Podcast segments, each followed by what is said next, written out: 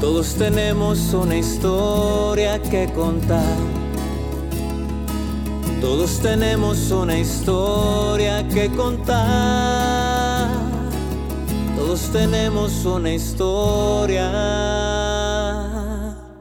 que contar. Buenos días, buenas tardes, buenas noches amigos. Bienvenidos a su podcast Todos tenemos una historia.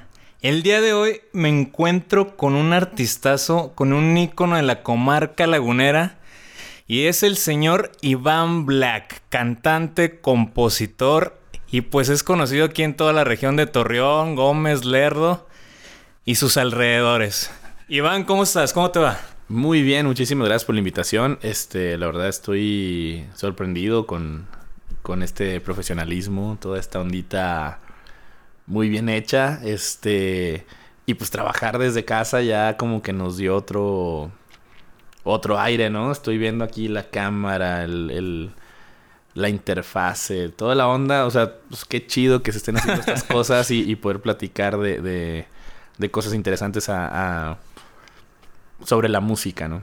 Perfecto. Oye, Iván, primero que nada, pues platícanos un poquito de ti para que la gente que se me haga, se me raro que no, no te conozcan, pues que te conozcan un poquito. Bueno, yo, yo soy cantante, soy guitarrista y también soy mi propio productor y soy mi propio manager, por así decirlo. Este, yo me dedico a la música, 100% a la música. Eh, pero bueno, igual y si quieres abordamos ese tema después. Yo estudié una carrera, eh, media de otra, algunos idiomas, etcétera, etcétera. Pero todo esto me ha servido para poder hacer mi, mi carrera en la música de una manera eh, concreta y profesional. A eso me dedico. Yo me dedico a veces a los eventos, me dedico a los conciertos, me dedico a componer, me dedico a arreglar canciones, a producir. Entonces. De pues, todo lo que ronde la música. Todo, todo, lo que, todo lo que conlleva este, este negocio, porque al final de cuentas es un negocio. Entonces, sí, claro. Este, a, esto me dedico, a esto, esto dedico todos mis días y todas mis noches, generalmente. Perfecto. Oye, y hablando de eso, precisamente el tema de hoy que vamos a tratar en este podcast, en este episodio, es cómo cumplir nuestros sueños, o más bien, el, camino de nuestros sueños es viable o no viable. Esto, esto, esto lo ponemos aquí en la mesa porque platicando antes de iniciar el programa te decía que hay personas que desisten de sus sueños por lo que las demás personas dirán o por lo que les meten en la cabeza o porque simplemente no confían más en lo que les dicen los demás de ellos que en lo que ellos ven de ellos mismos. Exacto. Entonces, ¿tú, tú, tú cómo supiste que la música era tu sueño? Yo desde niño, haz de cuenta que yo sabía que, era, que eso era un sueño. Haz de cuenta, yo tenía, no sé, ocho años. Y me veías. lo tengo muy presente en mi, en mi cabeza. Tú me veías cantando canciones de Roberto Carlos arriba de un sillón con un sombrero. Ah, este. Cantaba canciones de. No sé, de, de, quien tuviera ahí un LP o un cassette en, en, ese momento y que me gustara. Cosas que, cosas que, que veo que hace mi hijo ahora, o sea, que tiene cuatro años. Eh, mi hijo canta desde, desde un año, o sea, tengo videos de él cantando Bohemian Rhapsody al, al año, o sea, y afinado, y yo así de, no mames. Qué chido. Entonces yo, yo, yo recuerdo eso, eso de mí cuando estaba chavito y mi papá me decía, tienes ocho años, estás enamorado, ¿o ¿qué? ¿O por qué cantas esas canciones? Y yo, pues, pues que me gustan, o sea, me gusta la melodía, la voz, el... el... Y yo me, y me imaginaba sobre un escenario. Luego venían los concursos... Eh, de familiares en Navidad de que, ay, a ver si cantas y esto y lo otro. Y yo no sabía qué hacer. O sea, yo decía, no, pues ahora bailo, ahora me caracterizo, ahora no sabía, o sea. O sea, había concurso de talento. Había con, como concurso de talento en la familia. Yo, yo no sabía qué hacer, te lo juro. O sea, yo decía, ¿cómo, cómo haré para, para. Porque me gustaba el escenario, me gustaba la adrenalina del. del, del de, de que te viera la gente y hacer, hacer tus cosas y, que saliera chido. Me imaginaba haciendo un, un, un show pero no sabía qué hacer. Pero cualquier instrumento que, que tocaba, este, me, quedaba horas hipnotizado. O sea, veía un piano y, me quedaba, o un teclado, porque antes no había, no había tantos. Sí, Bueno, sí, más bien existían más pianos, menos teclados, pero no era tan accesible Ajá. tener un piano. Yo veía un teclado y me quedaba hipnotizado ahí horas. O veía una guitarra en, en el cuarto de, de mis tíos, este... Y, y de un tío que tenía ahí que tocaba guitarra, que era muy bohemio y la onda. Y, y por no decir borracho. saludos, saludos a mi tío Albino. Y no, y, y entonces toda la gente como que estigmatizaba en ese tiempo así de que, ah, te gusta la guitarra, te- entonces te gusta, va a gustar la cantina y esto y esto. Ajá. Entonces yo, yo era chavito y agarraba ahí la guitarra y luego ya entré a la secundaria y vi que había un, un club para poder aprender a tocar la guitarra, que era la rondalla. Y era el primer acercamiento, fue el primer acercamiento que tuve yo con un maestro real. O sea, antes de eso, tú podría decirse que aprendías solo. Lo que Aprendía aprendías. solo, sí, sí, sí. Eh, yo, yo estudié, por decir, estudié solfeo como a los 8 o 9 años. Mi mamá sí tenía así como que la onda de, de- de decir, ah, este, tiene talento, o sea, vamos a ver. Encaminarlo. Vamos a ver, sí, vamos a ver, encaminarlo.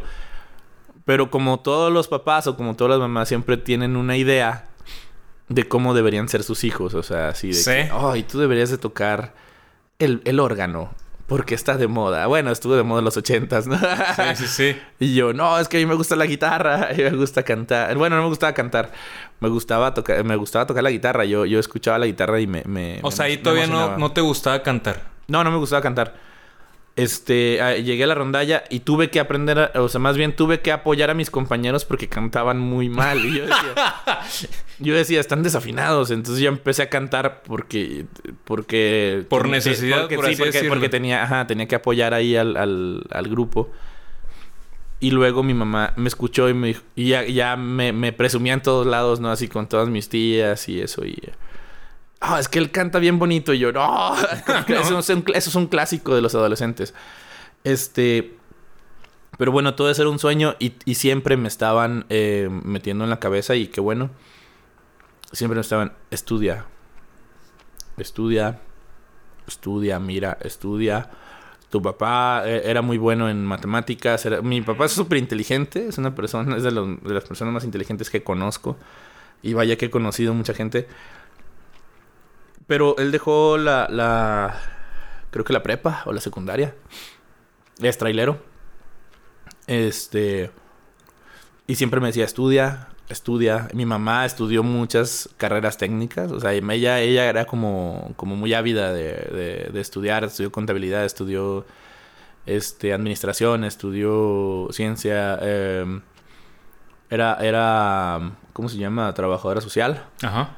Este, estudió muchas cosas así de- en- desde bien chavita, porque me tuvo muy chavita, como a los 20 años, 19.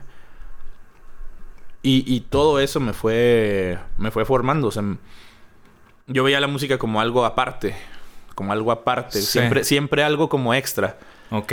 Nunca era, y ahora veo, yo veo familias ahora que, que, que, que sus hijos est- están totalmente dedicados al deporte o totalmente dedicados a la música o totalmente, y, y yo digo, ah, qué chido, o sea, qué, qué, qué chido que los, que los apoyen así, o sea, que sean como, como sus pilares y que ellos hagan lo que, lo que mejor saben hacer.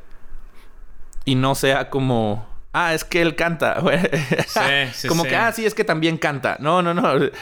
Este, eh, ahí, ahí yo creo que me faltó ese apoyo. O sea, por ejemplo, tus, tus- tú cuando descubriste, por ejemplo, esto de los ocho, que te encantaba la música y que vivías de la música, querías tocar la guitarra y todo este rollo, y ya cuando fo- conforme ibas creciendo y te acercaste a la rondalla y todo esto, ¿tus papás qué te iban diciendo? ¿O cómo Pues nada, iban que reaccionando a Que esto? estaba bien loco, o sea, así como que... O sea, te tomaban como que a juego. Como que era, sí, como que era un extra. O sea, Ok. como que era, era parte. Y aparte yo, yo, pues era muy estudiosillo y este, pues nos ponían unas friegas en la secundaria donde estaba. Y era hacer trabajos hasta muy noche. Y, y, y, y lo que aprendí era que cuando agarraba un rato la guitarra, como que me desaburría, obviamente porque se trabaja la otra parte del cerebro, etcétera. Estaba ahí haciendo es, trabajos, antes eran máquina. y así tra- haciendo trabajos y la onda. Y, y luego agarraba la guitarra un rato y luego regresaba al trabajo y regresaba así. Y me daba a la madrugada. Y de repente yo decía, ah, se me ocurría una canción o, o en- ensayaba una rola y luego me metía al baño y empezaba ya a cantar y a tocar la guitarra. Llegaba mi papá y me callaba. O sea, eran cosas como, como, como rebeldía un poco.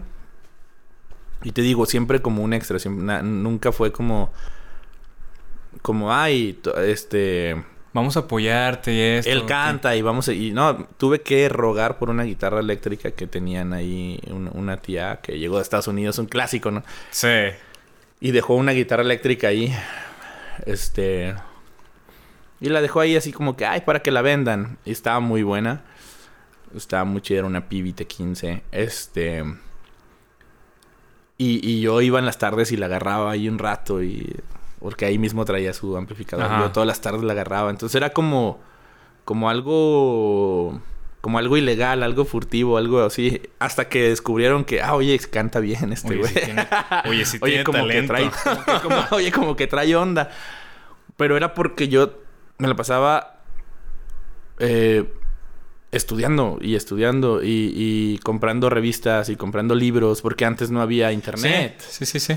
Recordemos, yo estoy hablando, yo, yo nací en el 81, o sea, yo tengo 38 años. Voy a cumplir 39 ya ahora el 19 de octubre. Ya, pues ya prácticamente. Este, ya, ya, ya, te- ya casi tengo 39. Este. Y, y tenía que comprar libros y revistas y cosas y así, este. Entonces todos los días ensayaba una rola y luego agarraba ciertos métodos y ahí hacía, ah, o, o sea que esta canción va igual que esta y se parece. Entonces, entonces ya no me sabía una canción, ya me sabía muchas. Porque decía, esta canción va igual que esta y esta igual que esta y esta igual que esta. Entonces hacía ahí mis, mis ondas. Y empecé a aprender mucho como autodidacta. Oye, y por ejemplo, mencionando esto, me llama mucho la atención. No sé si le puedes decir a las personas que nos están escuchando. Generalmente hay dos vocecitas que tenemos. Una, la que te dice, no, güey, es que sí es cierto, es algo extra. Mejor échale ganas a esto otro y esto, pues no le hagas tanto tiempo. No, y te vas agüitando tú solo y como que sí es cierto, tienen razón, esto es mejor. ¿Tú cómo le hiciste para hacerle caso más a esta voz que a la otra? Tuvieron que pasar muchas cosas.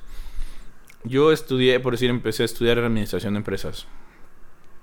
Estoy hablando así como que de mi caso para que para que vean que a lo mejor se puede hacer desde antes, porque eh,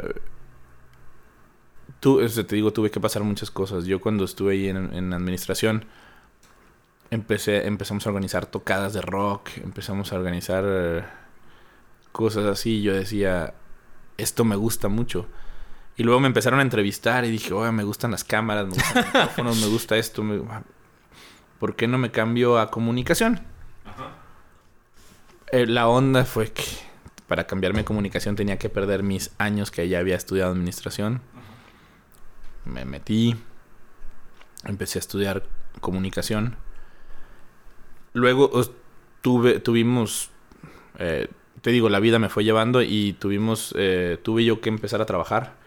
Entonces empecé a trabajar en una orquesta. Pero no como músico, sino como cargador. Ah, Porque, porque Ok. tuve que... Pues era, era lo único... No había un puesto. O sea, no, nadie se había salido de la banda y no podían traer dos guitarristas. Y tú querías no, estar. yo quería estar ahí. Y, y era, era la forma de que, me, de que pudiera agarrar lana en el tiempo que tenía libre. Entonces... mm, me metí a, a- ahí a, a la orquesta. Pero empecé a conocer todo el equipo desde atrás. No nada más llegar al micrófono enfrente, ¿no? Entonces empecé a ver cables, conexiones. entonces, ahí me, me- me atrajo más todavía el, el- el rollo. Y, y aprendí mucho. Entonces ya cuando llegaba, que, que tenía tocadas con las bandas, eh, con las bandas de rock que yo organizaba, cosas Ajá. así, o que, o que hacía. Yo decía, no, ustedes están bien mensos, así no se, así no se trabaja Mejor profesionalmente. No, no, así no se trabaja profesionalmente. O sea, a ti te falta un cable de esto, a ti te falta un cable, acá nos falta un cable para que suene mejor. Es más, déjenme conecto. Ya conectaba yo, ecualizaba, etcétera, etcétera. Ah, ah, eh, fue un proceso muy largo. Hacerle caso a mi voz interna para decir, este Chinguen su madre creo los que demás. te va mejor en la música fue pagar mi carrera cantando. ¿Por qué? ¿Tus papás te dijeron no te va a pagar otra carrera? Lo que pasa es que cuando eh, a, a lo que me refería es que, eh, por decir, mi papá tuvo un accidente muy fuerte Ah, en ok, el tráiler. Duró un año más o menos en rehabilitación. Este. Después de ese año, mi mamá enfermó de cáncer. Entonces tenía que, tenía que seguir trabajando y estudiando. Y yo decía, no voy a dejar de estudiar, o sea, no voy a dejar de estudiar. Aunque era muy desgastante cuidar a, a uno primero y luego después al otro. Y seguir a la escuela y luego trabajar en la noche. O sea, era prácticamente muy, muy desgastante. Yo decía, no, pues no voy a dejar de estudiar, no voy a dejar de estudiar, no voy a dejar de estudiar. Me gradué, gracias a Dios, me gradué de comunicación. Empecé, me gradué también porque, este, ya cuando estaba ahí, eh, gané concursos de canto. Gané, concursos, bueno, no de canto, más bien de composición. Ya. Este, había un concurso en la UAC que se llamaba mm, Lobo Cancionero. Ah, De repente, yo dije, eso sí, me puse una meta así. Bueno, voy a ganar este concurso. Con ese dinero voy a pagar las cuotas que tengo pendientes porque debía en la escuela. O sea, te lo juro, claro, o sea, claro. Este, voy a pagar las cuotas que tengo pendientes. Y me voy a comprar una funda para la guitarra porque la traigo muy, mal- muy maltratada. O sea, y lo, lo ganaba, o sea, lo, lo gané. Compré, O sea, te mentalizabas mentalizaba conforme a lo, a lo que a necesitabas, la pues. meta, a la meta que ¿Sabes tenía. qué? Ten- tengo esto. Tengo que ganar Ajá. este concurso para poder graduar, o sea, para poder pagar Hijo mi, año. madre. Porque si no, no había de dónde sacaba lana. O sea, de dónde sacaba lana. Entonces hacía una muy buena rola para que, para poder ganar y para poder hacer eso. Oye, pero pues qué buena motivación, ¿no? O sea, Sí, sí, estaba muy, muy cañón. Es- ya me gradué e hice lo mismo. Gané el último concurso que tenía ya en la UAC como... Porque tenías que ser alumno a fuerza, entonces. Gané el último concurso que, que hubo para mí. Este... Ahí repartí una lanilla, ya compré mi, mi traje para la graduación, la, la, la mesa, etcétera, ¿no? Todo lo que conlleva la graduación salí de ahí y empecé a trabajar. a mí me, me aborrecía escribir. O sea, yo quería hacer radio, quería hacer cosas así. ok. Así como que de- me decían, no, tienes que escribir una, una nota ya en, en mis finales Ajá. de comunicación. Y yo, no, qué hueva. sí, que llegó, así, no sé, era una cosa así utópica, así de que, ah, llegó la, la reina Isabel a Torreón y hay que escribir la nota. Y yo, no mames. Qué hueva. y terminé dedicándome a esos cinco años. No seas mamón.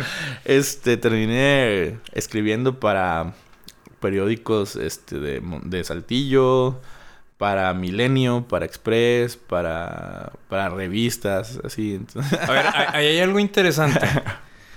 Porque también creo y he visto que en varias, varias etapas de personas que tienen talento así como el tuyo o de, o de en otras artes, de repente llegan en un trabajo en el que dicen, bueno, güey, voy a estar aquí mientras... y ahí te quedas. Ajá. ¿Cómo, cómo es el proceso, la transición en cuanto te pasó esto a ti? Eh, Eh, sí, claro. ¿Y, y cómo fue el... Ok, me, me di cuenta que ya llevo aquí un chingo de tiempo. sí. ¿Cómo fue ese proceso? El proceso fue, o sea, otra patada en el trasero de la vida. así, me, así, me, así, así me ha llevado la vida siempre. O sea, ya estoy acostumbrado a que me patee totalmente. Porque la- la- esa fue. Esa decisión fue a raíz de la, de la inseguridad. Que fue. Que fue cuando yo trabajaba en los bares. Porque empecé a trabajar. Primero Sí. tocaba, tocaba con, con bandas de rock, con bandas de ska, etcétera. Tocaba en antros, tocaba así. Traía ra- dreadlocks, rastas. O sea, traía una imagen acá bien, bien locochona, chida. Este, bien rockstar, o sea, ya sabes. Toda esa onda. Y luego, un amigo me invitó a trabajar en bares. Y yo ya estaba trabajando para Milenio y esas cosas, escribía. Pero luego, ¿Y tenías tu jornada de ocho horas y todo el rollo? sí, y aparte, en, la no- y aparte en la noche to- este, tocaba. Pero me iba mejor cantando que con el sueldo de, de periodista. Este. Luego llegó la inseguridad, me tocó una balacera en pleno bar, o sea, me tuve que tirar, o sea, decirle a la gente que se tirara al suelo No en el micrófono. Eh, resguardarnos ahí como dos horas o tres, entre que caían las granadas y los balas. O sea, era una cosa así impresionante. Oye, porque sí, yo me acuerdo que cuando estuvo esa época, tú eras el único que andaba Yo tocando, güey. O sea, yo me acuerdo que dije, "Ah, chinga, este güey no tiene miedo a. Pues lo, lo que pasa es que no tenía dinero. no, no que no tuviera, no, no que no tuviera miedo, tenía mucha hambre. Este. y, y sí, tu- tu- tuvo que ser es, tuvo que ser así, o sea, ya, ya decir. Luego en el periódico, cuando estaba ahí, secuestraron a mis compañeros. Me hablaron a mí, este, compañeros así muy afines. Y me dijeron, ¿sabes qué? Pasó esto. Todavía no lo dicen oficialmente, pero secuestraron a varios compañeros la allá en Gómez, que fue, fue muy, muy conocido. Este, secuestraron a varios compañeros allá en Gómez. Entonces, a lo mejor eh, te van a hablar a ti. Y sí, yo cubría otras cosas, cubría política, cubría notas relevantes de, eh, nacionales, etcétera. Y me hablaron cuando fue la Avenida del Río, etcétera. Yo, yo tomaba fotos. Aparte, yo tomaba foto y, y- y escribía. Era como muy completo, era corresponsal. Y me hablaron y, ¿sabes qué? Este, ah, te tenemos, te vamos a cambiar de trabajo. Este, ya no vas a estar en, en, en lo que estabas de corresponsal y ahora vas a ser policíaca de noche en Torreón. Y yo, no, muchas ¡A la gracias. madre! y yo, no, muchas gracias. Este, ¿por qué? No, es que yo trabajo de noche, tengo otro trabajo de noche y gano mucho más de lo que gano con ustedes. Entonces fue como una decisión muy fuerte porque yo decía, es que yo estudié esto, o sea, también me gusta, también me gusta la comunicación, también me que- gusta ayudar a la gente, también me gusta porque eh, eres periodista y tienes cierto cierto nivel de poder, de ayuda, de, de poder de poder social, ¿no? De presión, de presionar a, a políticos, a gente, a- a- para que hagan las cosas bien. Yo me tuve que salir de eso porque me dije, me cambiaron toda la jugada y me dijeron, ahora vas a ser eh, policíaca de noche, Torreón.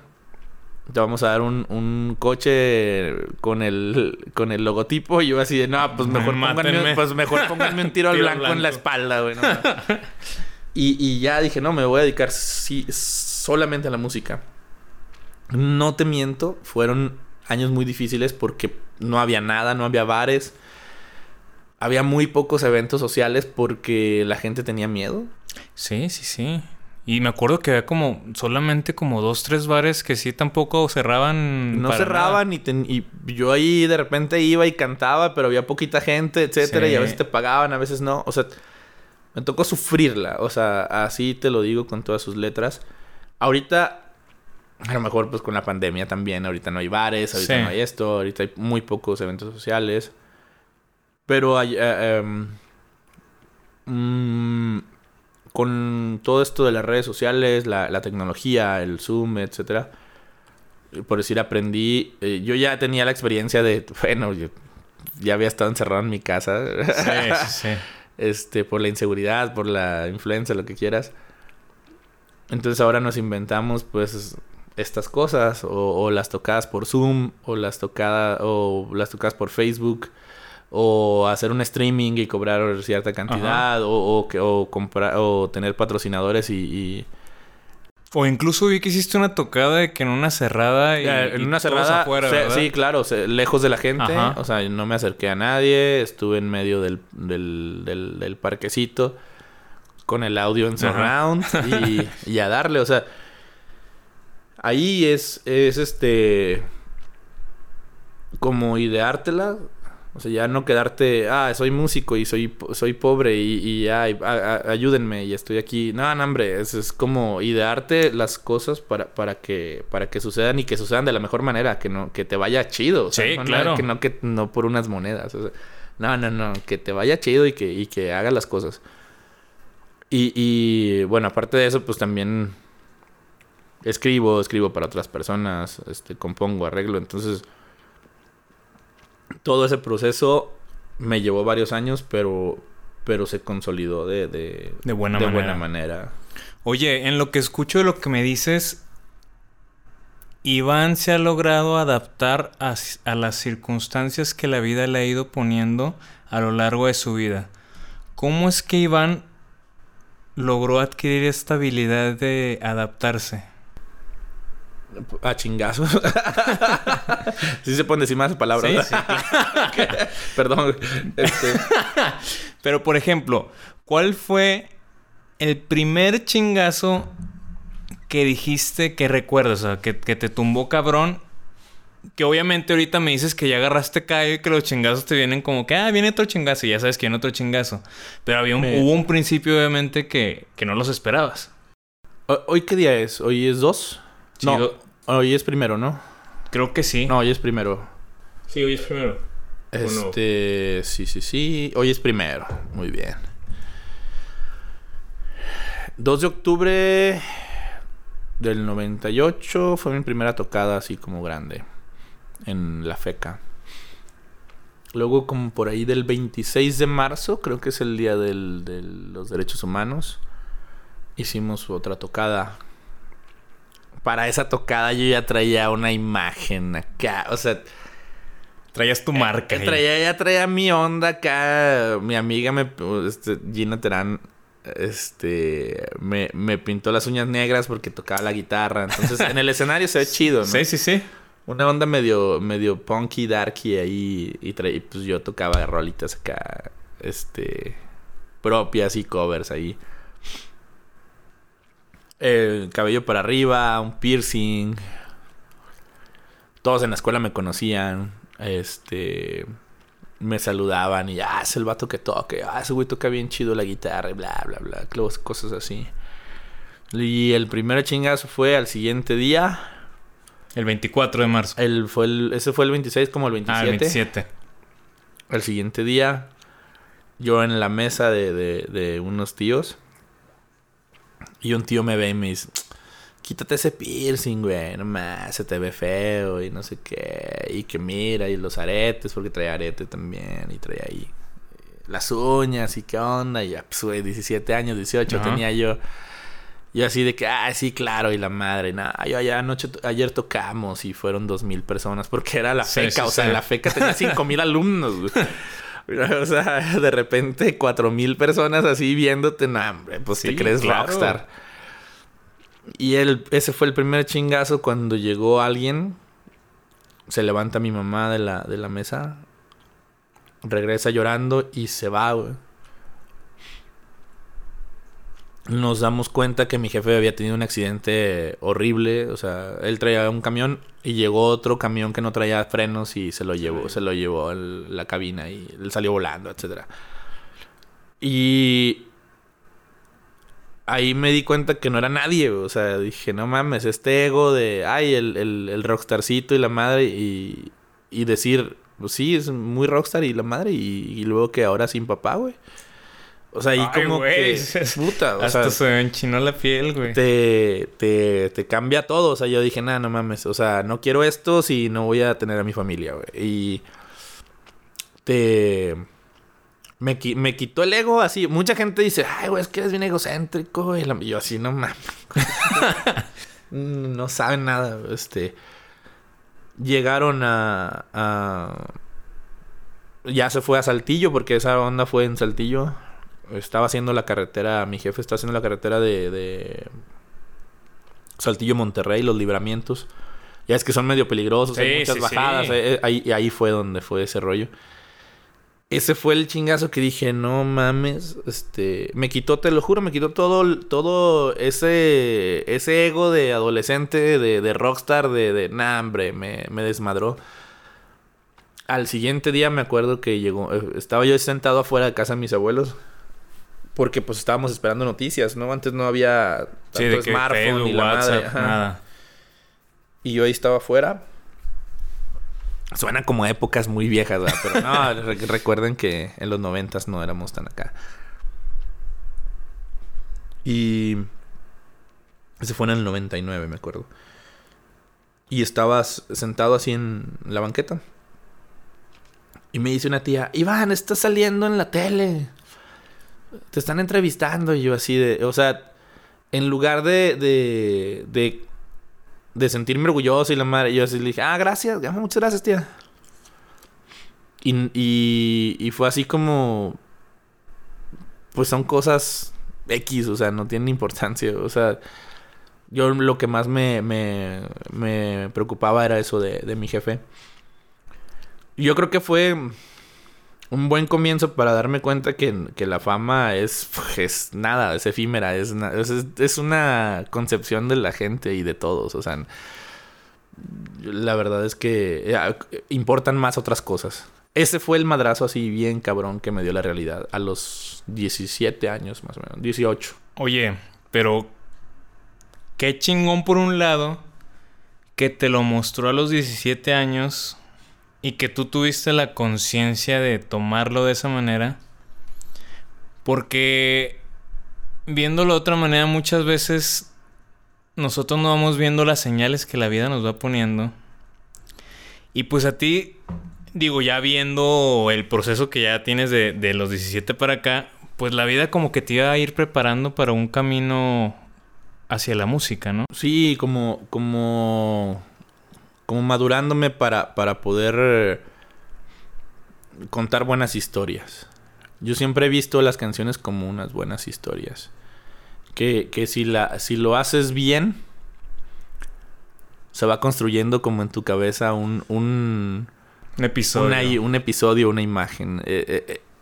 y, y si no me hubieran pasado todas estas cosas, yo creo que no, no, no, no haría tantas rolas o la gente no se identificaría así con mi rol. No tengo tantas rolas en plataformas y eso. Tengo muchas como para mí. ¿Sí? Tengo muchas que... En la libreta. Que, que, he vendido. Tengo muchas cosas que... Bueno, no he vendido, más bien cedido los derechos. Tengo muchas que van a salir. Pero yo creo que todo esto ha sido a raíz de, de del de las experiencias de la vida, ¿no? Este últimamente he estado contando casi todo esto de mi vida porque porque eh, también sana, ¿no? También te, claro. te, te, te, ayuda a, a, a a verlo como ya de otra perspectiva, ya que no te duela tanto el, el, el duelo y, y, y, sino ya verlo así como, ah, esto fue una etapa de mi vida y ya ahorita estamos en otra y, y ahí le vamos dando. Pero, y sobrevivimos, y güey. Esa, que más que nada, o sea, la neta, porque cuando sí. uno está en el hoyo, piensas que no vas a salir, güey. Sí, está cabrón. Eh, cuando... Te digo, ese fue el primero, ese fue como que el, el golpe después de eso, te lo juro, me despinté las uñas, me quité los piercings, me quité los, los aretes. o sea, dije, no, este, o sea, si esta es mi imagen, Simón, es lo que quiero proyectar, Simón, pero.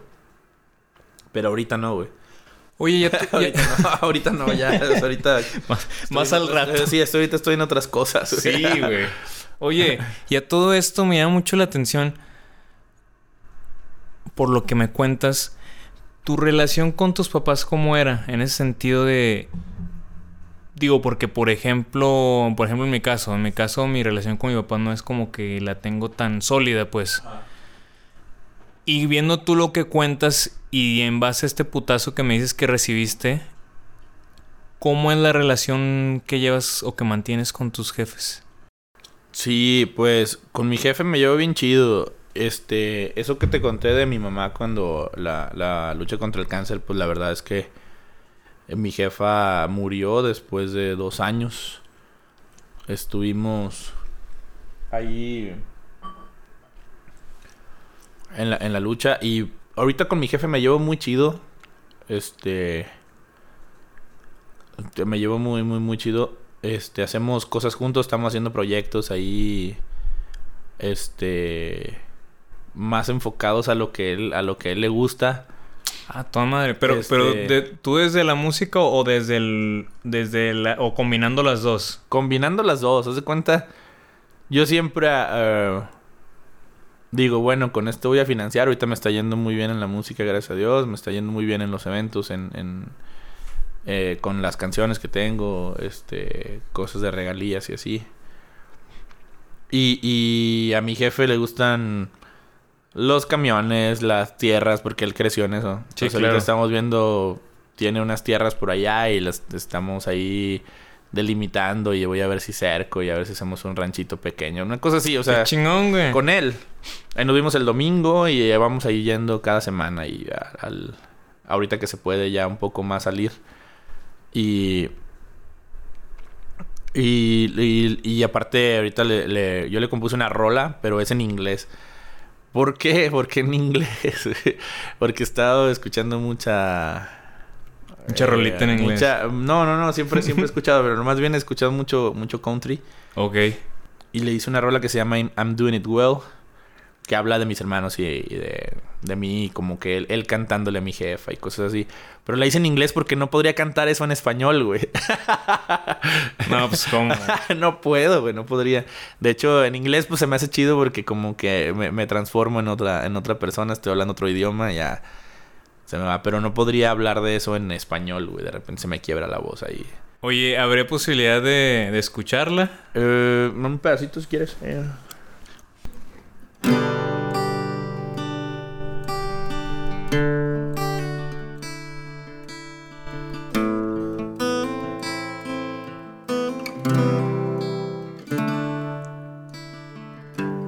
I was meeting you this whole afternoon, thinking about our times and long days too. When I'm tired, my arms in love from the wheel, many hours on the road. The thing I mostly miss about you is your smile and the way look at me too. Cause you left me with three reasons to survive. You're the love of my life. And I just don't wanna be with you. And I know, and I know I got to wait my time until you're from the heart. I'm doing it well.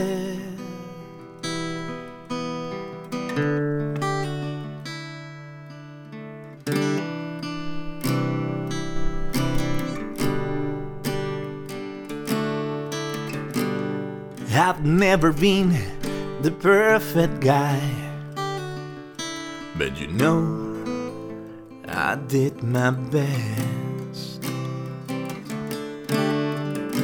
I work all day and drove every night, but I got you on my mind. The thing I mostly miss about you is your smile and the way you look at me too. Cause you left me with three reasons to survive. The love of my life. And I just don't wanna be with you. And I know, and I know I got to wait my time. I'm telling you from the heart. I'm doing it well. If you see me from the other side, I'm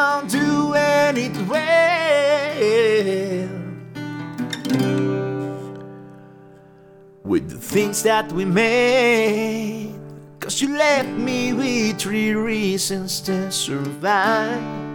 You're the love of my life. And I just wanna be with you. And I know, and I know I got to wait my time until you're from the heart.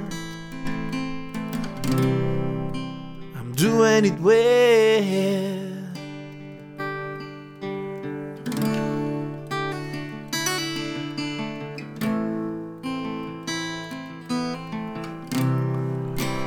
It well. Oh, está con madre, ¿eh? Sí me gustó. Está muy Sí, sí, chido, es como hablar, es como si estuviera él hablando con mi jefa, güey. O sea, así como que, ah, tú no te apures, aquí la estoy haciendo chido con estos güeyes. con Estuvo- estos tres. Estuvo, estuvo muy, muy bien, ¿eh? Sí, me, me hizo sentir la rola, güey. Está melancólica. Está muy buena, güey. Oh, gracias. Sí, eh, esa es, esa es la onda. Por decir, ya haces muchas canciones, es, es prueba y error, es prueba y error, es prueba y error. Ahí, ahí, eh, te digo, a mí como, como músico me hubiera encantado estudiar música. Como músico me hubiera encantado estudiar música.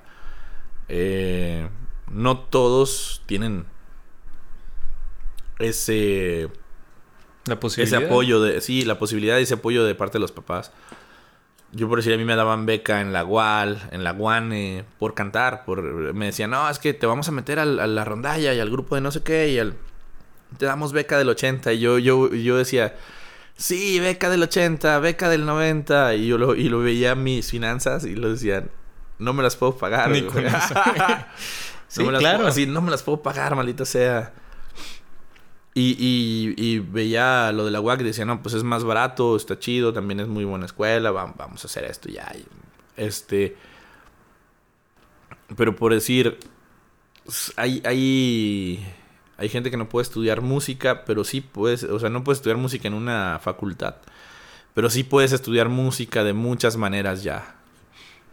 De muchas maneras, o sea, hay cursos, hay maestros increíbles, hay, hay, hay cosas. Este. Busca. Puedes buscar. Hay muchos recursos, incluso de ingeniería, de ingeniería en audio, de ingeniería de producción. Hay, hay muchos, hay muchas cosas que ahorita puedes hacer eh, en cuanto a tu inquietud de, de, de estar en la música. Y hay gente que, que dice, no, es que yo nada más soy compositor y yo nada más voy a componer. Eh, conozco eh, increíbles autores. Este, he conocido, a- ahora que me estoy dedicando más a, componer, nos fuimos a Mazatlán, nos fuimos a Monterrey.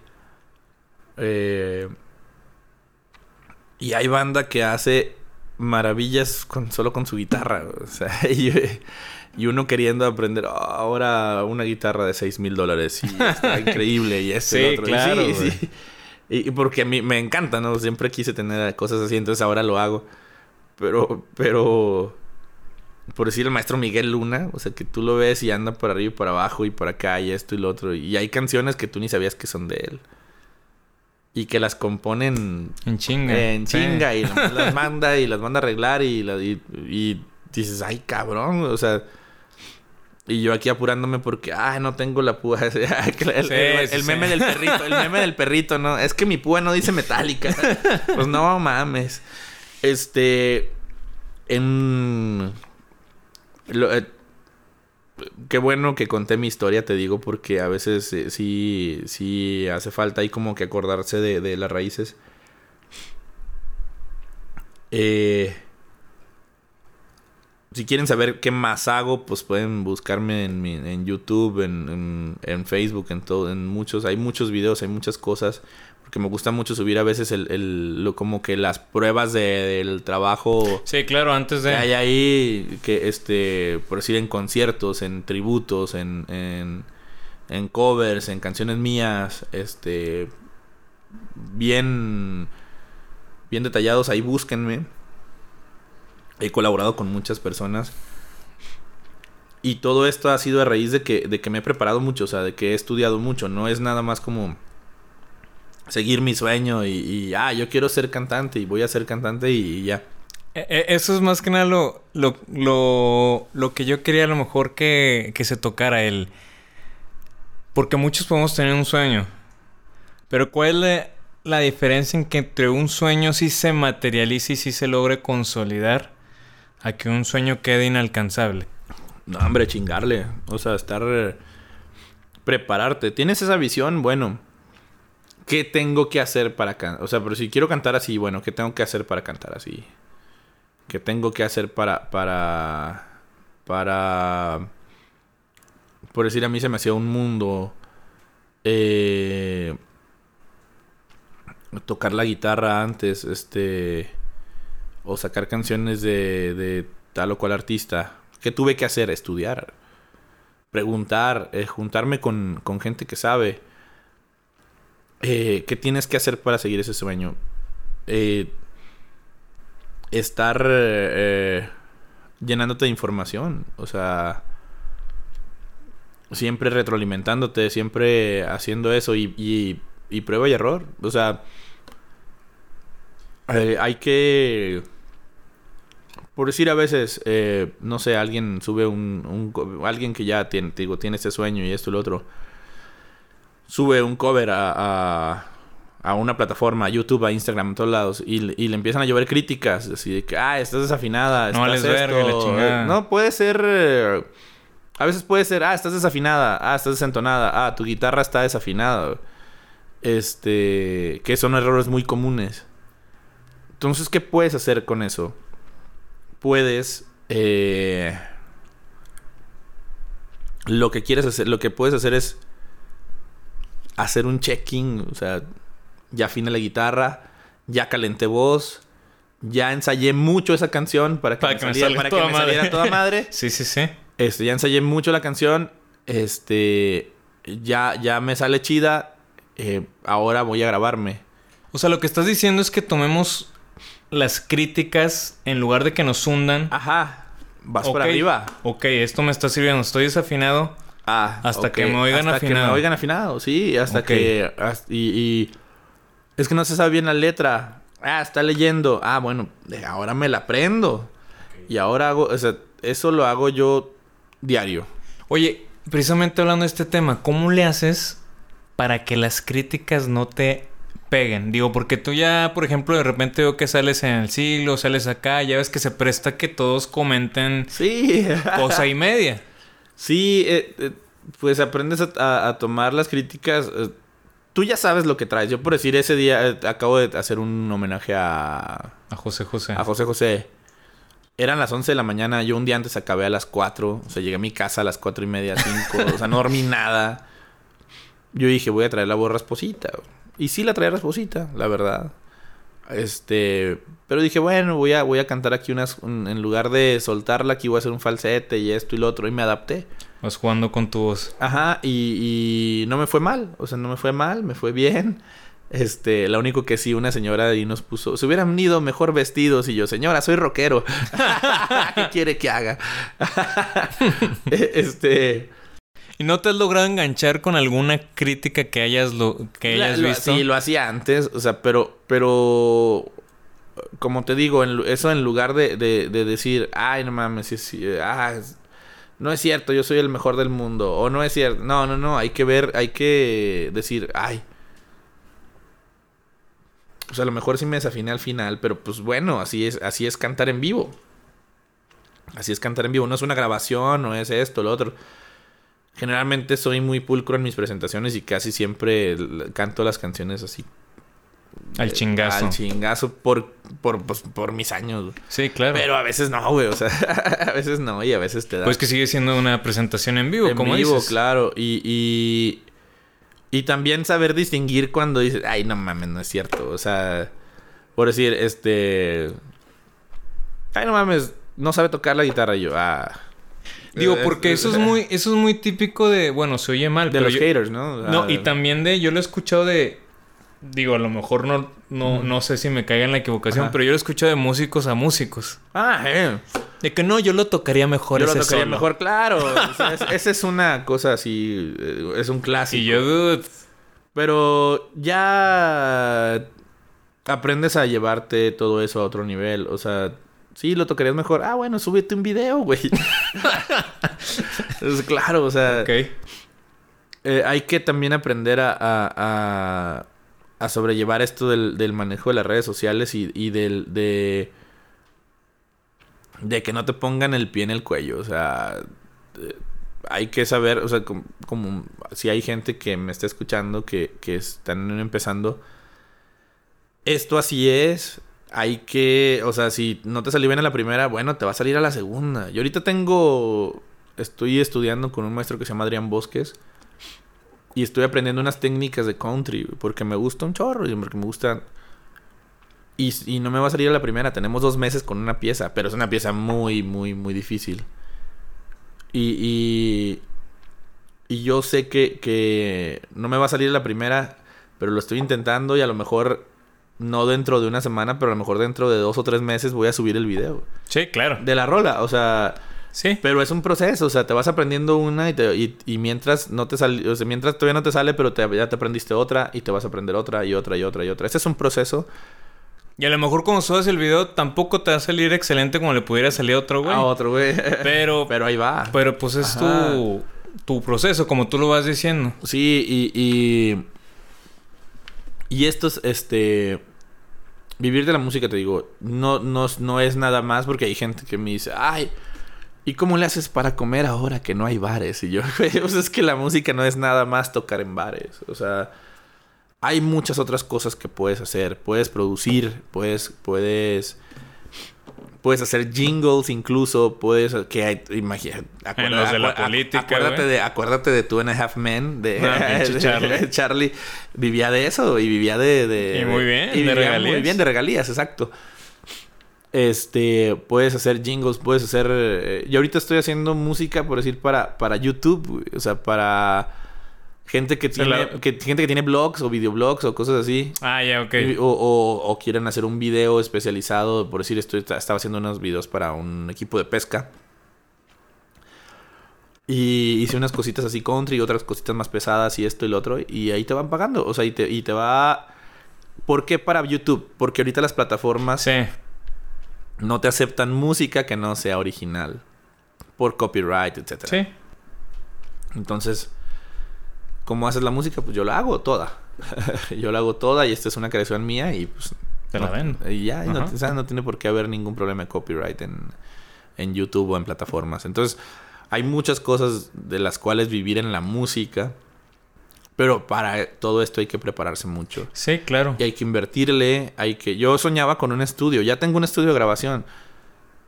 Muy chingón. por no me he metido Pero ahí está. Porque luego, luego llega, este...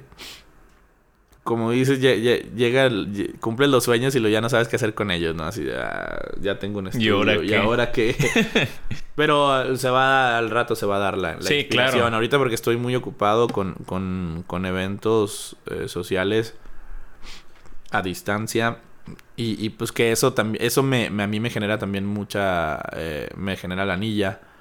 Eh, con eso financió muchas de mis cosas. Y aparte que ahora por redes sociales te, te puedes dar a conocer más también, ¿no? O sea, Claro, te, te eh. haces viralito o algo, compartidas. Hay muchos consejos que les podría dar para hacer cosas. Este.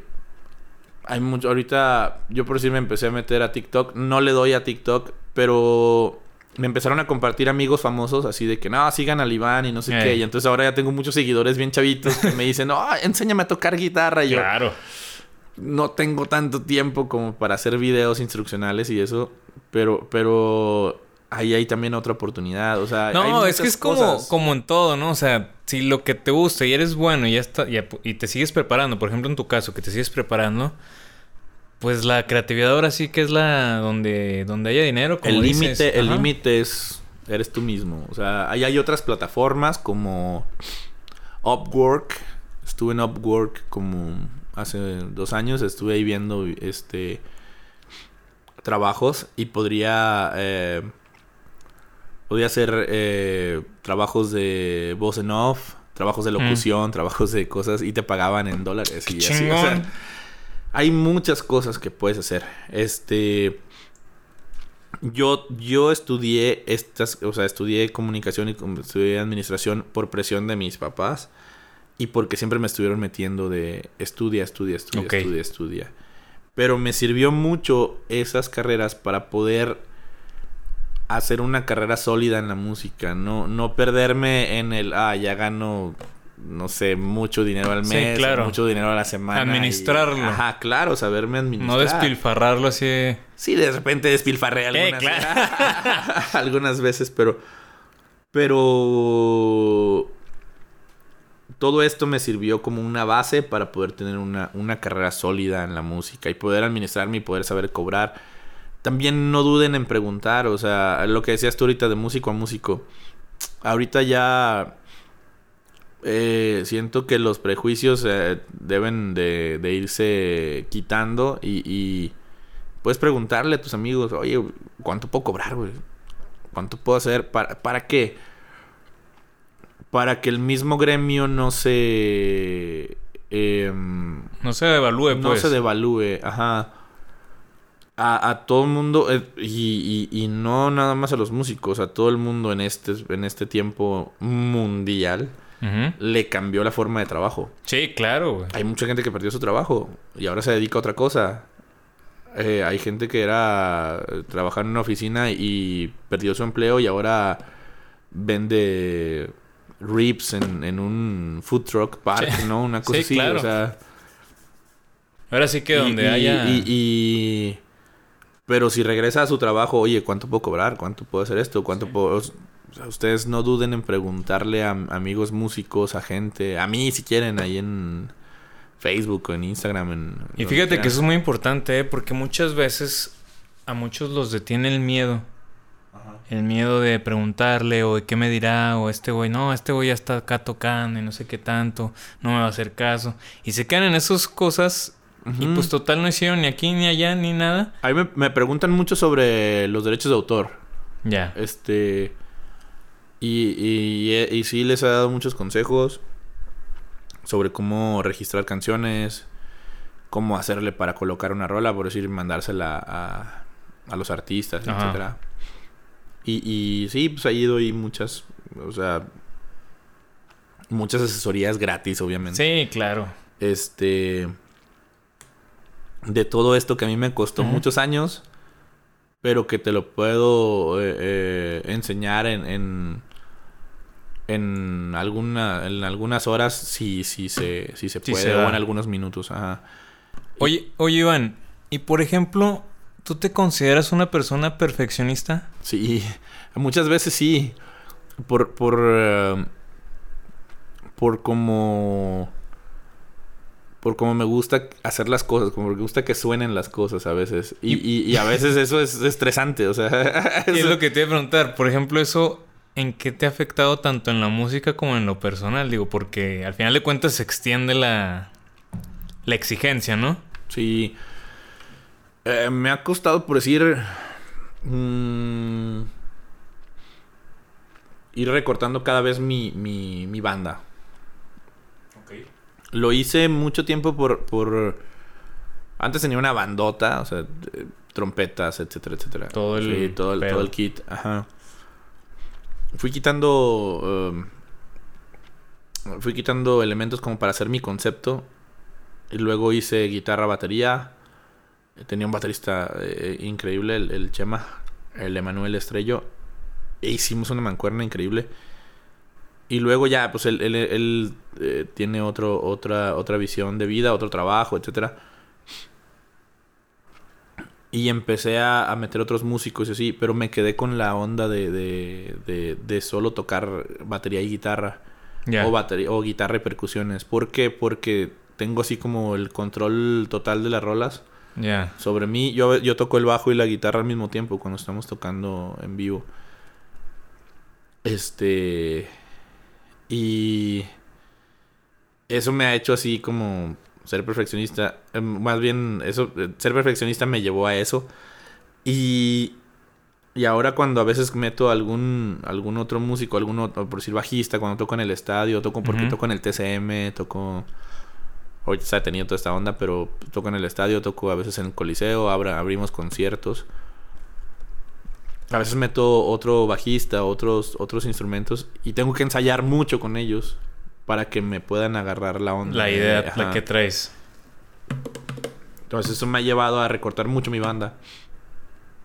A, a, ensayar mucho, pero con mi baterista o con mi percusionista. hacer este y, y, no creas, todo ese estrés se refleja. Yo era, yo era muy delgado, era muy acá, entonces me chingué la rodilla. era muy fitness. y, y, todo eso se refleja, o sea, en el cuerpo, en el... ¿Sí? sí, me ha, sí me ha costado, ahorita me ha costado mantenerme ya otra vez fitness. Ahí voy de regreso. Pero es por estar pensando siempre en eso, estar así como que, oh, es que en la noche va a haber esto y, y tengo que llevar tanto equipo y, oh, nos faltó un pedestal y, o sea, son cosas que se resuelven en ese momento y que no, no tienen tanta importancia, pero las traigo en la cabeza Sí, siempre, sí, porque soy demasiado perfeccionista. O sea, la gente ni siquiera va a decir, ay, les falta un pedestal. No, claro que no, güey. O sea, madre, güey. les vale madre. O sea, pero, pero yo lo traigo en la cabeza. ese Güey, qué, qué interesante. O sea, y, a- o sea, ¿y qué pasa contigo cuando algo llega a salir fuera del control que tú crees tener? Nos dejamos, me dejo llevar. O sea, por decir, a veces, eh, una, una vez tuve una bajista, este, maldita, te odio. Ah, no, una morra así que, que sí era medio, medio mala onda la chava. Y luego, y un día decidió no llegar la morra para hacernos quedar mal. Mira, Nomás por sus ovarios. nomás porque sí. Pero Chema y yo siempre habíamos trabajado sin bajo, entonces hicimos nuestro mismo... Pero ¿qué pasó contigo? ¿Te emputaste? este? No, dije, ah, pues voy, a pues madre. voy a trabajar igual que, que cuando no estaba ella. Y ya. Eso fue la onda. Ok. Este... ¿Por qué? Porque, este... Te digo, eh, yo ya, ya trabajaba sin, sin bajo. Y empezó, empezó a hacer esa... Metimos a esa chava porque pues era atractivo visual, era... Sí, claro. Y aparte yo podía tocar más solos en la, en la guitarra, etcétera. Entonces así dijimos, ah, Pues bueno, este, es un, véngase. este es un antro, si queda traerle a ella. No quiso ir, la morra se lo hizo a propósito. Y mm, de ahí dije, ay, ya, o sea, no, no se puede. O sea, no quiso venir, ah, bueno, que no venga, o sea. Pero no hubo una reacción tuya Nah. acá. No, ya, ya aprendí, aprendí eso a la mala, güey. Yo me dio, me dio parálisis facial una vez por, por, por, por corajudo. Sí, güey. Oye, Sí, es sí, que se me hace pasa, güey. interesante que te gusta mantener el control, pero por ejemplo, cuando estaba pasa algo fuera de tu control, me, me dices que fluyes. Entonces, Sí, ya, se me ya, hace ya, ya, interesante. ya, ya fluyo, güey, porque luego te digo, eh, eh, esa vez que me dio parálisis facial estaba grabando mi disco. Tardamos mucho en grabar mi primer disco, mucho. O sea, duramos un año güey, haciendo seis rolas. güey. Este, E- El de la. El que es la negro. guitarra, ajá, sí, de la guitarra. Eh, se llama Indiferente. Ah, sí, sí, Y- sí. Duramos como un año, o sea, entre las grabaciones, etcétera, el mix, el master, bla, bla, bla. Y me acuerdo que esa vez iba a grabar la rola de viento, güey. Iba a grabar la voz y iba a grabar la, el, bajo.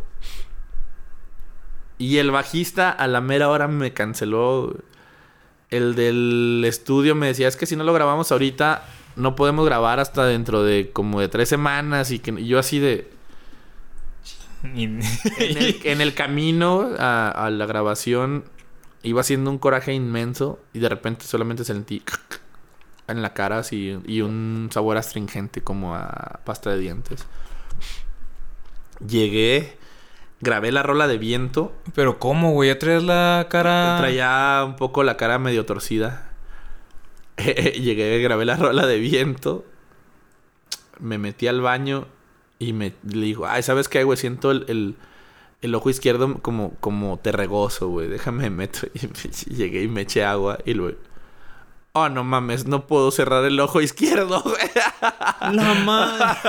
Y yo así, bien, cosas bien extrañas, güey. Me pasan cosas bien raras. Este, un día voy a contar todas esas pendejadas. Este, y, y yo así de que no mames, no puedo cerrar el ojo izquierdo. Me- y moría de hambre, güey. O sea, ya, no, quedó bien chingona la voz de viento, güey. Ya, fuga, güey, vámonos. Ya me fui, güey, me acuerdo. Iba con mi chava y fuimos a cenar tacos. Y ya empecé a comer tacos. El pedo fue que me empecé a morder yo mismo. Yo, no mames. Porque ya se me estaba Sí, cayendo estaba- acá. Ajá, se me estaba torciendo la, la boca y la cara. Y yo, no mames. Me asusté mucho. Al siguiente día, obviamente, doctores, terapia. Ya empecé ahí con, con mi onda. Y ya dije, no me vuelvo a enojar por un pendejo, güey. O sea, ya de ¿Para ahí. qué? eh, ¿Para qué? Entonces, de ahí fue como una muy buena terapia. eh, o sea, decir, no, no, no, a la chingada todo. O sea, no puedo estarme enojando. No voy a cambiar la, la, la opinión de la gente en redes sociales. No voy a cambiar el comportamiento de un cabrón. Ajeno. ¿no? eh, sí, cabrón, un cabrón este, irresponsable, güey. Porque eso es. Sí, sí, son las, esas son las personas que, que hacen esas cosas. O sea, ya teníamos todo. A final de cuentas es un cita trabajo. segura, esa agenda. Claro, le iba a pagar. O sea, le, le pagué, de hecho. Este, lo grabó después, pero... eh, digo, no puedo, no puedo cambiar todo. O sea, no puedo tener el control sobre todo y no me puedo enojar así. O sea, no me puedo enojar también. Y ya. De ahí empecé a dejar fluir. O sea. Oye, y hablando de esto, ¿cómo es. ¿Cómo es teniendo tú esta carrera de músico tan demandante, que tienes un chingo de trabajo? ¿Cómo es tu lado con la familia? Veo, no, pues yo me despierto ahí. Como tengo la ventaja de estar en mi casa la mayoría de las mañanas, pues está con madre. Y ahora con la pandemia, pues todo el día con mi hijo y ayudándole a las tareas y cosas así. Lo vi crecer porque ahora estaba bien chiquito y de repente ahorita Sí, el, el estirón. mide así ya dos metros. O sea, ¿no sentiste tú tanto esa, esa parte, pues? O sea, lograste equilibrar tu vida, pues, artística por... Sí, por decir, eh, me, me voy. eh, me voy de viaje y por decir, siempre me voy a Estados Unidos o cosas así. Me voy de viaje y. Ya, videollamada y esto y lo otro. O sea, sí tengo un apego muy grande ahí con, con, mi, con mi hijo y mi familia. Y mi papá también me habla casi diario. Y aparte la tecnología te ha tirado también me un ha tirado en un ese... paro muy, en sí, un paro muy cañón en ese sentido. Y los niños solo quieren verte un ratito también en el celular, así como que, hola papá, no sé qué, y lo, bueno, estoy jugando papá, bye. Chido. ya en la casa también ahí, este, un ratito y lo ya se aburren de ti y se van a jugar, ¿no? O sea, este... Pero yo me, me disfruto mucho esa parte. Y también cuando voy, por decir, aquí cerca o cosas así, pues una de las ventajas que tengo como... Como ser del artista, pues es... Me dan hoteles, me dan viáticos. Entonces Sí, ya, claro. este, ah, vas a tocar en tal lado y aquí está tu hotel y esto y lo otro. Y a veces pues me los llevo. Ok. Y es, es pues sí, ahí es una ventaja. Cosa que muchas personas no pueden hacer en su trabajo normal. ¿No? Sí, ahora sí, yo cada año voy a, a, a Anaheim, California.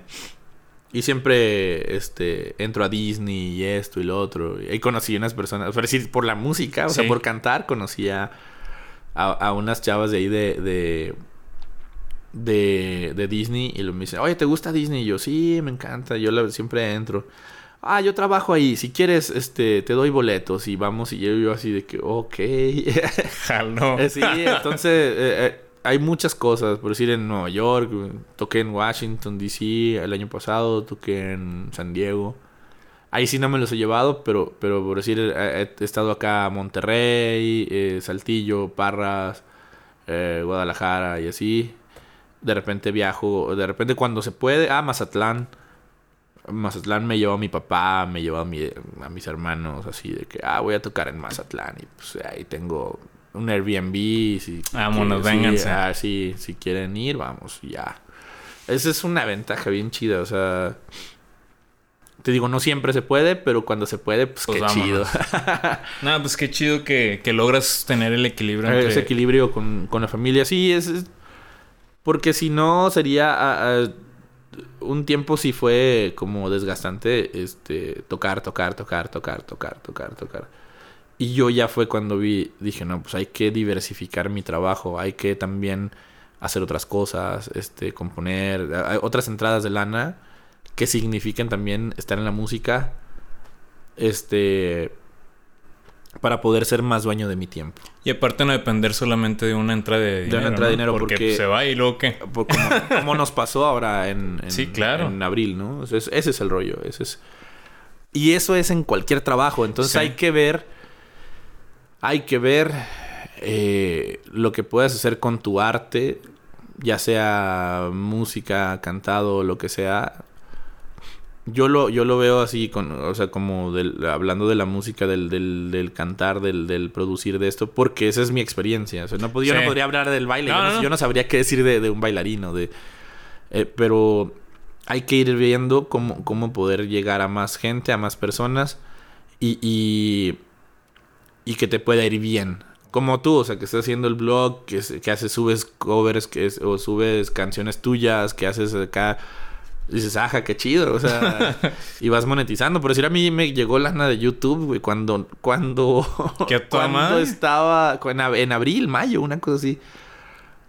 Vi que tenía ahí dinero y dije, no mames, y luego, ¿qué tengo que hacer? Google AdSense, y madre. Y yo, ah, es verdad, Google AdSense, ya bajé Google AdSense, me llegó en mi, mi código, este, ah, aquí tienes, y luego me llegó una lana, y luego me llegó otra lana, y yo... ¿Por el oh. video de Julián o por, o por cuál? Por el video de Julián, no, tengo varios. Ya es que el de Este, Julián también se... el, el de Jul- Fíjate que el de Julián, si lo hubiera subido a, a YouTube desde el principio, Sí, porque me hubiera ese- monetizado. Porque es, es en Facebook, tuvo Sí, hizo 10, viral, 10, la 15 madre. millones de, de reproducciones en cada canal donde, donde Sí. se lo robaron, porque se lo robaron. Este, y yo lo subí al mío y tiene un millón, un millón y no sé qué, un No, millón pues y pico. como quiera. Pues me llegó una lanita, o sea, me llegó Sí. una buena lana de ese. Bueno, y tengo otros, este, tengo otros covers y unas canciones mías que me han dado lana. Y me dieron lana ahora que, que estuve. O sea, que no había lana, que no había gente en la calle, Sí, sí, que estábamos todos encerrados, etcétera. Este, pues ahí. Y pues como dices, lo bueno de estar teniendo pues varios puntos de, de dinero y de inversión, pues no, no apostarle todo al mismo... Porque eso es invertirle. Sí. O sea, esto Ajá. como el balón del Facebook.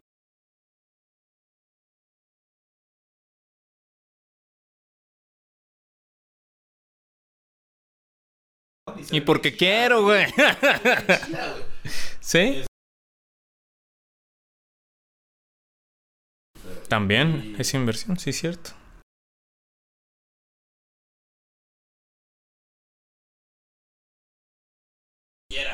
Sí. Y ahí mismo los editas y haces todo el Ahí, pedo. el- el y, y de toda madre, güey. Edito videos en el iPhone. Claro. Y de hecho, no puedes editar, a veces se graba 4K a lo mejor y no puedes editarlo en, en la compu. En la compu no porque está muy grande. Ajá. Ajá, claro. Y, y cosas así, o sea, hay que invertirle. Yo por decir, voy haciendo videos, voy haciendo videos de, de, de covercitos, videos de, de rolas mías. Y voy ahí viendo y los voy subiendo. Sí, a ver voy- cuál los voy, pega. subi- los voy subiendo y voy, y voy este, sondeando a la gente qué es lo que le gusta que haga. O a veces que me retan así como que, ay, no toca. Ya, no, ahí sí es el ego, ¿no? Un poco. Sí, Ay, ese güey ni toca. Y la madre, ya su un video de un solo en la guitarra eléctrica. Así. Este güey, tu acá. Eh, sí, y cosas así, este... Pero voy, voy como haciendo mi, mi feed de, de, de cosas para estar siempre preparados. La- ahí, les va así el consejo bien, cabrón. La clave Es de oro. Siempre estar preparados para lo que sea. Te lo juro. Eso me lo dijo un profe de la, de la, de la prepa. Y yo lo tomé bien. Nos estaba hablando de higiene personal el vato. ¿eh? Pero yo lo tomé como otra, otra cosa. Nos dijo, no, es que hay que siempre estar bañaditos para cualquier cosa que pueda suceder. Y, es y, es- y ese, y ese estar bañaditos es, es siempre estar preparados Sí, sí, para, sí. para lo que sea, güey. Por decir, ahora cuando estuvo la pandemia, bueno, que sigue, ¿no? Pero que estuvimos encerrados, más bien el lockdown, el, Sí, el encierro. el encierro. El, eh, llegó la corista de Emanuel y Mijares, güey.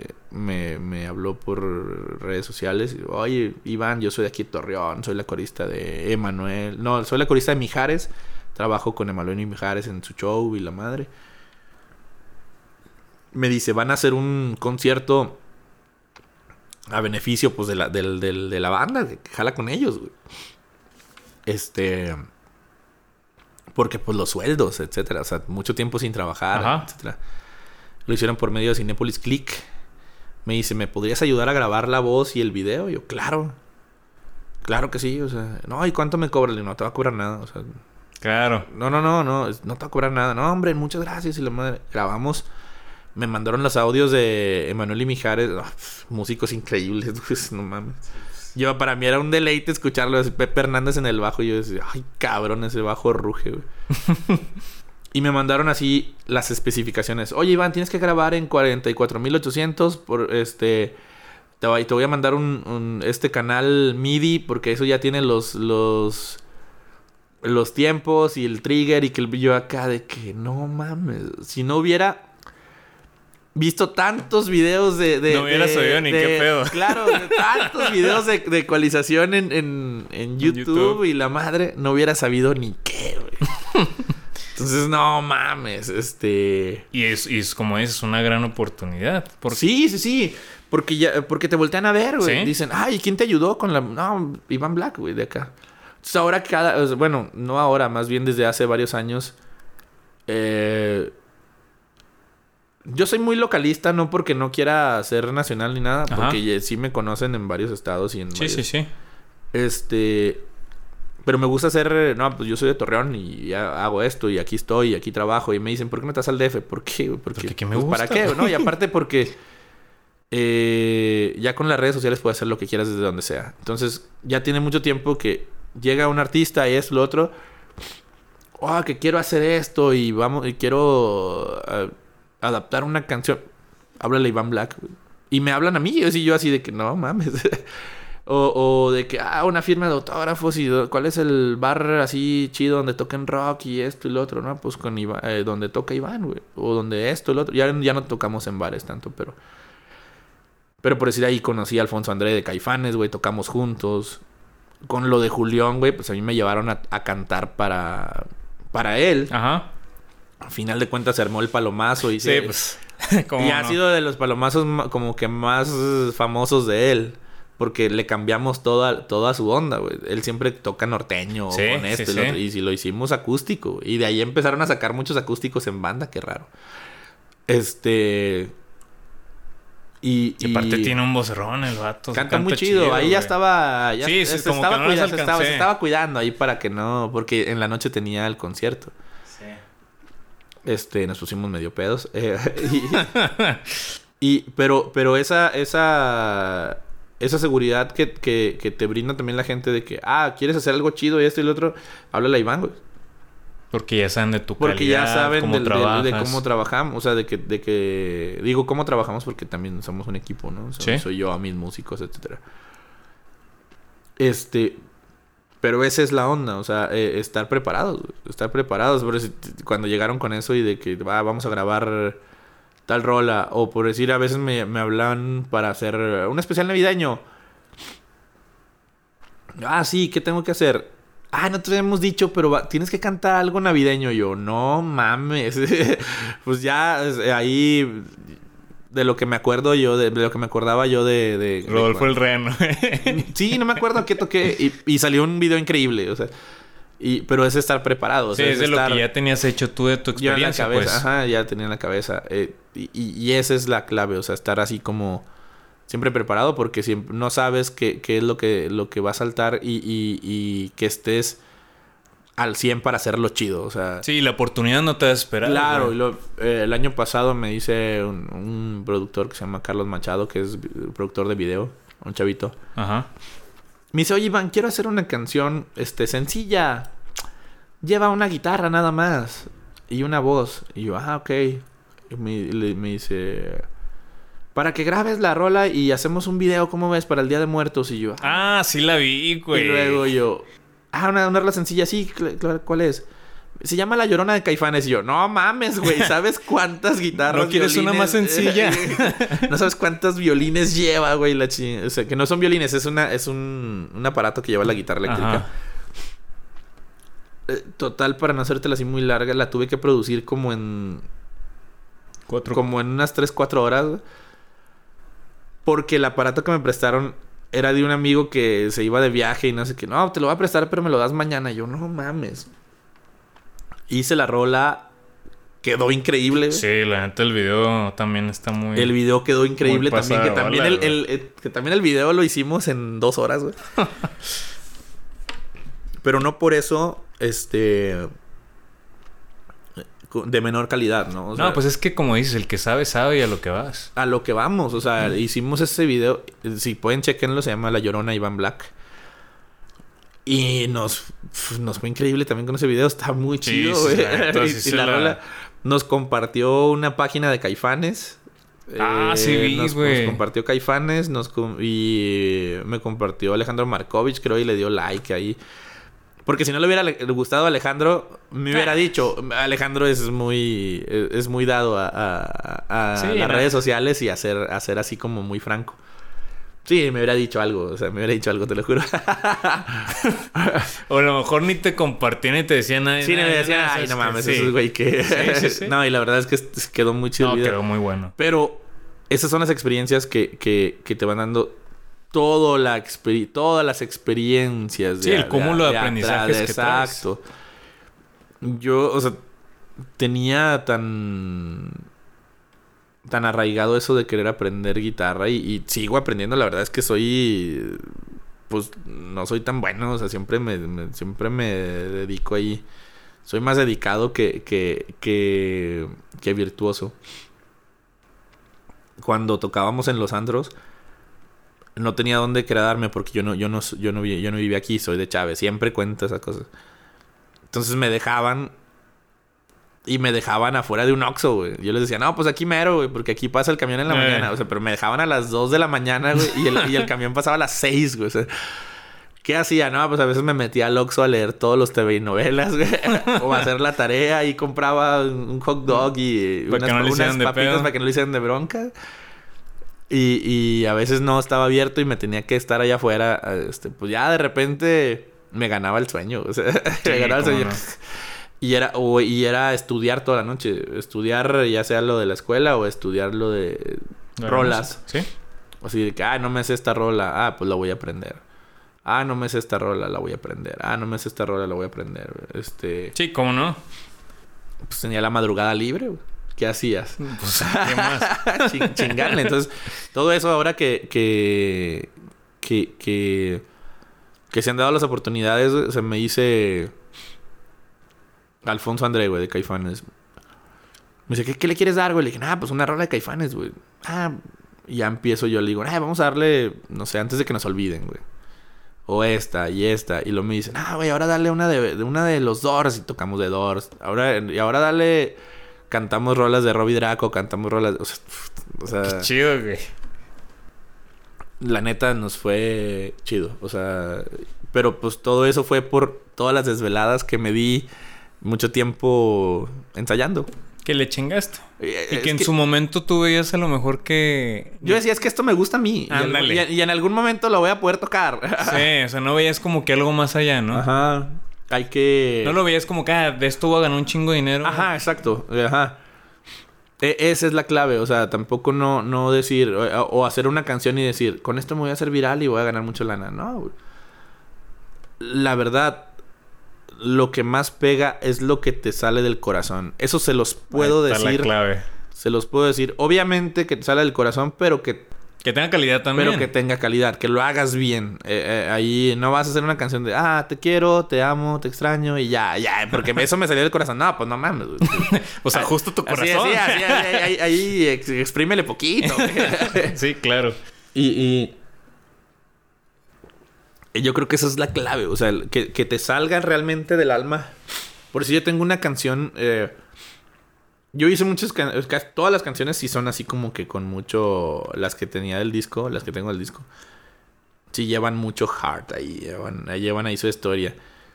Pero yo le hice una canción a mi sobrina, que bien sencillota acá de... Me gusta ver tu sonrisa por la mañana y saber que siempre vas a estar junto a mí y yo así, queriéndote más y más. Color pastel son tus sueños y yo quiero ser siempre parte de ellos y contemplar el azul del cielo para ti. Y llevarte por caminos de colores y cuidarte siempre, siempre con amor. Y tomarte de la mano y crecer juntos y así juntos reír los dos. Y esa canción, o sea, se ha convertido así como que mucha gente, no mames, me gusta un chingo la de Me Gusta. Se llama Me Gusta la rola. ¿Esta, está en algún disco? Está en el disco. Ah, con está en el disco. Lleva, lleva armónica. Sí. Y yo le, yo le apostaba más acá a la de tú. a la de. Este no es el final. Al indiferente, etcétera. Y, la gente, no, me gusta un chingo la rola de la de me gusta. Y yo, no mames, la metí, en el, la metí en el disco de relleno. O sea. Sí. A veces la que menos esperas es la... Ajá, y, y pues pues ahí, gracias a Dios, ahí se, se, ha, se ha dado a conocer. Te digo, no soy un vato viral en algunos lados, porque de repente en algunas plataformas te vuelves famoso, en algunas en los bares te vuelves famoso, en algún círculo, en... No soy un vato viral, pero, pero vivo de esto y vivo muy bien y, y, sé que se puede vivir de este rollo. O sea... Oye, Iván, y, ya para finalizar, algo que les pudieras decir a los que nos están escuchando, así conciso, que les pueda ayudar, que sigan sus sueños, porque pues porque tú eres una viva prueba de que los sueños son alcanzables y que se puede vivir perfectamente bien de ellos. ¿Qué les pudieras decir, además de todo lo que nos estás diciendo, algo así que tajante, una regla de que pum? No, a prepararse siempre. Para cualquier sueño que quieras lograr, te tienes que preparar en todas las áreas. No es nada más, ay, yo soy chef y ya soy chef. Porque ahorita está muy de moda, ¿no? También. Sí. Yo soy chef y, Pero siempre ese tipo de sueños son como mejor vistos. O, te digo, yo soy chef y ya. No. Eres chef, quieres ser famoso, o quieres ser, tener un mejor puesto, o quieres tener, o darte a conocer mejor, tienes que ser chef tienes que ser blogger, tienes que ser youtuber, tienes que ser editor, tienes que ser... quieres ser... Eh, no sé, este, mecánico. Ah, ¿quieres tener un tallercito ahí? ¿O quieres ser un mecánico como Chip Foos o alguien que, que diseña carros? Prepárate. ¿Quieres ser cantante? ¿Quieres ser guitarrista? Bueno, ¿Quieres tocar en tu cuarto? ¿O quieres tocar con una banda? ¿O quieres acompañar a un, a un cantante internacional? ¿O tú quieres ser el cantante internacional? Prepárate. No te va, no va a llegar... A tocarte la puerta. A tocarte la puerta o no va a llegar a una presentación tuya o, o, viendo un video un productor y te va a decir, ah, eres muy bueno, te queremos en Universal o en Warner. no, pues no. No, eso no va a pasar. Eso no va a pasar. Tienes que ir creciendo. Los sueños ahorita son alcanzables, pero también, pero hay que perseguirlos. Porque cada vez corren más rápido. Hay que, hay que sentar tus bases y en base a eso te van a llegar todas las propuestas. Esa es la onda. Perfecto, pues mi van. Yo quisiera agradecerte por habernos contado tu historia, por habernos inspirado. La puedes, la puedes editar todo lo del principio donde casi lloro y eso. no, hombre, es parte de lo, que acaba de decir, que salga el corazón. Y, y también rescatando puntos claves de lo que dijiste es prepararse. Prepararte. Al 100%. Este.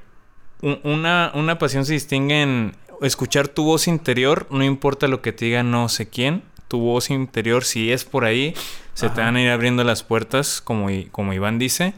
Si es por ahí, también no importa cuántos tropiezos te dé la vida o te ponga no la vida. tengas. Ajá. Pero si es por ahí, te late y te gusta, vas a seguir porque te gusta. Y no puedes dejarlo.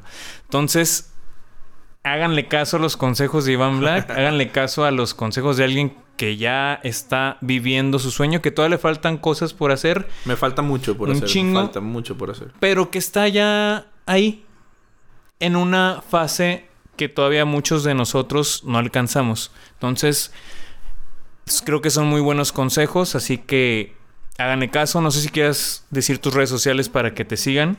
Sí, claro, estoy en Iván Black Music en Facebook, Iván Black Music en Instagram. Eh, Iván Rock 90, arroba Iván Rock 99 en Twitter. Este, en TikTok, Iván Black Music 5. Vámonos. en Snapchat. Casi, no lo uso ese, pero sí de repente subo videos. Este, pueden buscarme así, Iván Black, Iván Black Music en, en, todos lados y aparecen ahí mis, mis redes o aparezco yo. Perfecto. Soy un vato de lentes oscuros siempre. si te quieres despedir con una rolita. Este. Órale. Vamos a ver. Una que te haya marcado a ti. Una rolita que me ha marcado. Es que luego se me olvidan mis rolas, mis propias rolas, Cuando, como no las toco mucho.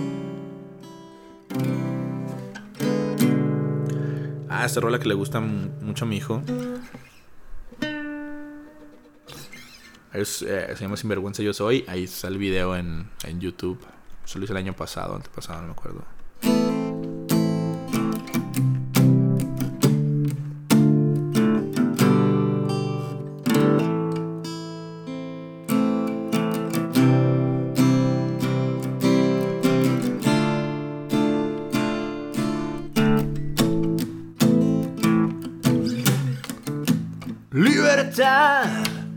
Es lo que me hace sentir. El viento golpea mi casco. Sin dudar, salgo a galopar. En ruedas que me llevan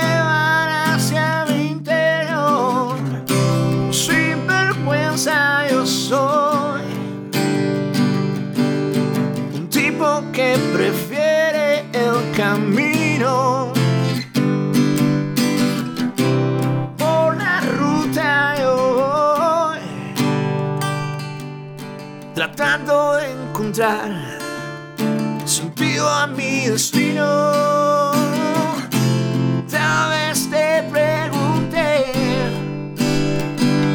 cuando vuelvo y si voy a estar bien.